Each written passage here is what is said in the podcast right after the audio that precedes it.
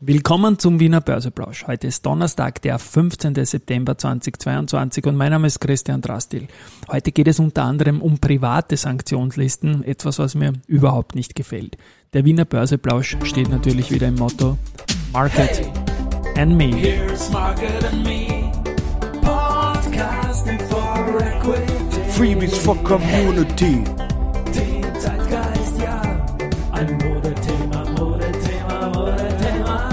Ja, die Börse als Modethema und die Septemberfolgen des Wiener Börseplausch sind präsentiert von Wienerberger und Aventa. Ja, und das mit dem Modethema muss man durchaus sagen für alle mögliche Richtungen von Auswüchse, die nicht mehr schön sind. Aber dazu komme ich dann im Hauptpart der heutigen Ausgabe. Äh, zunächst der Blick auf den Markt. Äh, jetzt 12.52 Uhr 6.239 Punkte im ATXD, ein Minus von 0,47 Prozent, als ich das hier einspreche. Äh, Zumtobel mit plus 4,8 Prozent vorne. Erste Gruppe plus 3,1 Prozent. Die sind auch über den MA 100 gegangen gestern. Bavak plus 2,4 Prozent. Auf der Verliererseite ganz stark heute betroffen die AT&S mit minus 7 Prozent, erstmals seit langem unter 40 Euro. Da gibt es auch eine Rückstufung, die wird aber nicht gewesen sein. Und zwar Steve L geht mit der Kaufempfehlung, ähm, bleibt bei Kaufen, geht aber mit äh, 70 Euro neuem Kursziel raus und vorher war es 74 Euro, das hat das sicher nicht ausgemacht. Wie gesagt, unter 40 heute jetzt da, momentan. Dann die OMV mit minus 4% und die Föstalpine mit minus 3,5%. Ich komme gleich zum großen Thema des Tages, das ist die Warimbex, die auf einer privaten Sanktionsliste äh, vom, vom Anbieter Six Financial Information äh, gelandet ist und damit bei zumindest einem mir bekannten Broker momentan nicht handelbar ist. Und da geht es jetzt darum, ähm, dass die quasi gesagt haben, ähm, laut Homepage, die Six, dass ähm, die Bestimmung der Wertpapiere, die sich mit Sanktionen, Personen, Unternehmen oder wirtschaftlich Berechtigten verbunden sind, ist langwierig und komplex, aber unerlässlich, um möglicherweise sehr hohe Geldbußen zu vermeiden. Offenbar geht es da um eine Russland-Tochter von, von Warimbex, aber Warimbex hat sich bemüht, ähm, mit Six in Kontakt zu treten und schreibt aber in die Aussendung rein, ähm, Six äh, Financial Information hat mitgeteilt, dass Anfragen von Warimbex verweigert werden weil die Gesellschaft, also Warimbex, kein Kunde von Six Financial Information ist. Und da wird's dann für mich blöd, weil das geht das äh, ganz klar in die Richtung wie einige ESG-Rating-Experten, die da in den vorigen Jahren, vergangenen Jahren, Monaten, Quartalen rausgeschossen sind und die mit Unternehmen über ihre ESG-Einschätzungen zum Unternehmen nur dann sprechen, wenn man Kunde ist.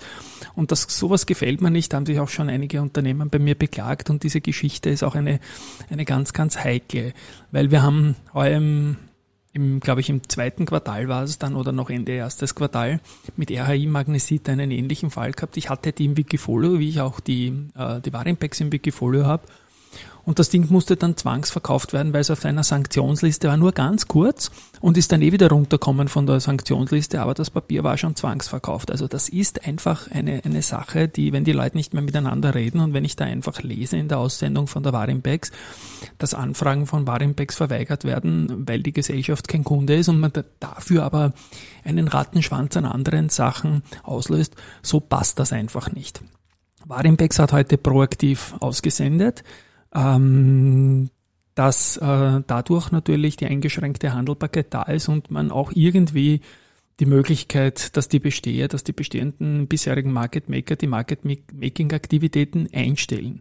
Und in dem Fall sagt man auch, dass man halt äh, ins Segment Standard Market vom Prime Market wechseln würde. Das äh, ist etwas, äh, das Warenbecks unrechtmäßig sehen würde und dass man sich bemüht wird, das alles schnellstmöglich zu klären. Denn seitens den USA oder der Europäischen Kommission bestehen überhaupt keine Sanktionen gegen Warenbecks und insgesamt äh, ist es so, dass man jetzt auch ein, Monitoring-Service für Sanktionen eingeführt hat.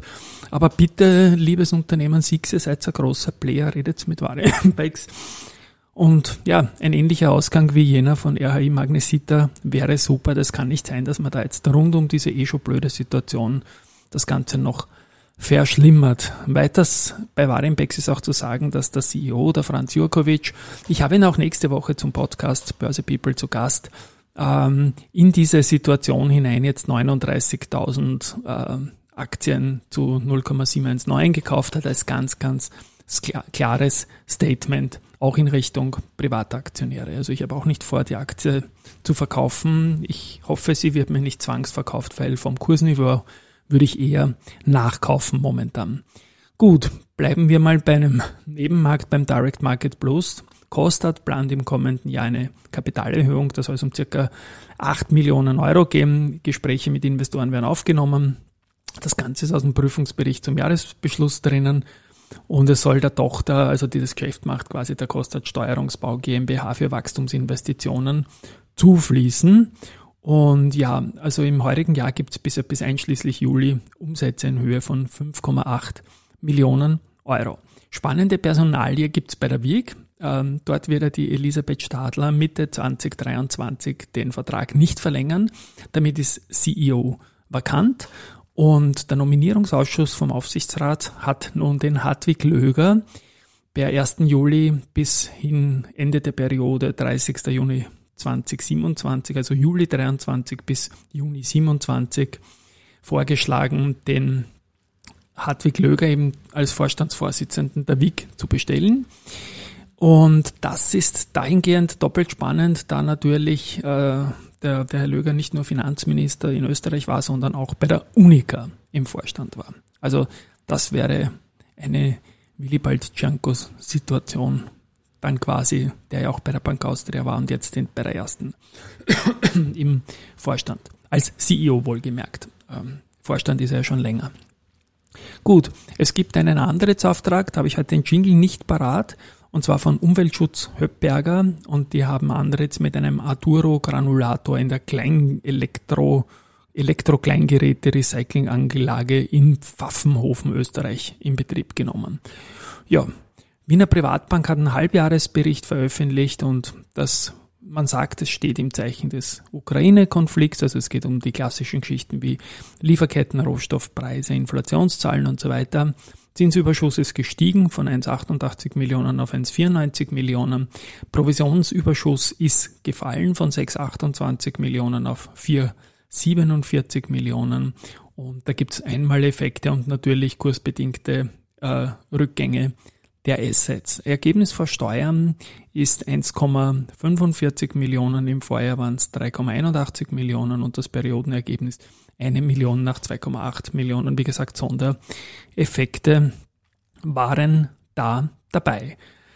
Die OMV plant jetzt in Schwächert nach dem Unfall im Juni in der ersten Oktoberhälfte wieder hochzufahren und von da an die Märkte zunehmend aus der Produktion der Raffinerie Schwächert zu versorgen. Lenzing äh, geht es auch in Nanjing äh, schrittweise auf grüne Energie und in Indonesien gab man ähnliches vor kurzem bekannt. Dann mein Podcast-Tipps Daily. Mein Podcast-Tipp Daily ist genau von dem Mann, der dieses Podcast Podcast Daily sagt der Sebastian Leben äh, vom Börsenradio in Deutschland, der auch Broke and Broker betreibt, einen Einsteigerkurs in Rapper und einsteigergerechter Sprache. Ein großer Tipp, der heute mein Podcast-Tipp ist, auch den ich auch verlinken werde. Und gemeinsam mit den deutschen Börsenradio-Kollegen auch ein kleiner Spoiler plane ich da etwas, nämlich einen Mittagsbericht, ähm, nicht so prosaisch wie der hier von mir, sondern ein zweiter, der Österreich und Deutschland gleichwertig als Mittagsbericht im deutschen Börsenradio sendet. Ich kümmere mich darum. Äh, wer da bei der Finanzierung helfen will, ist herzlich willkommen, mich zu kontaktieren.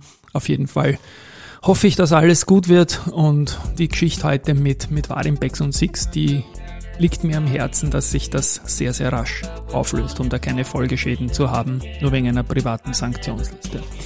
Gut, danke, tschüss und baba und vielleicht wieder alles gut.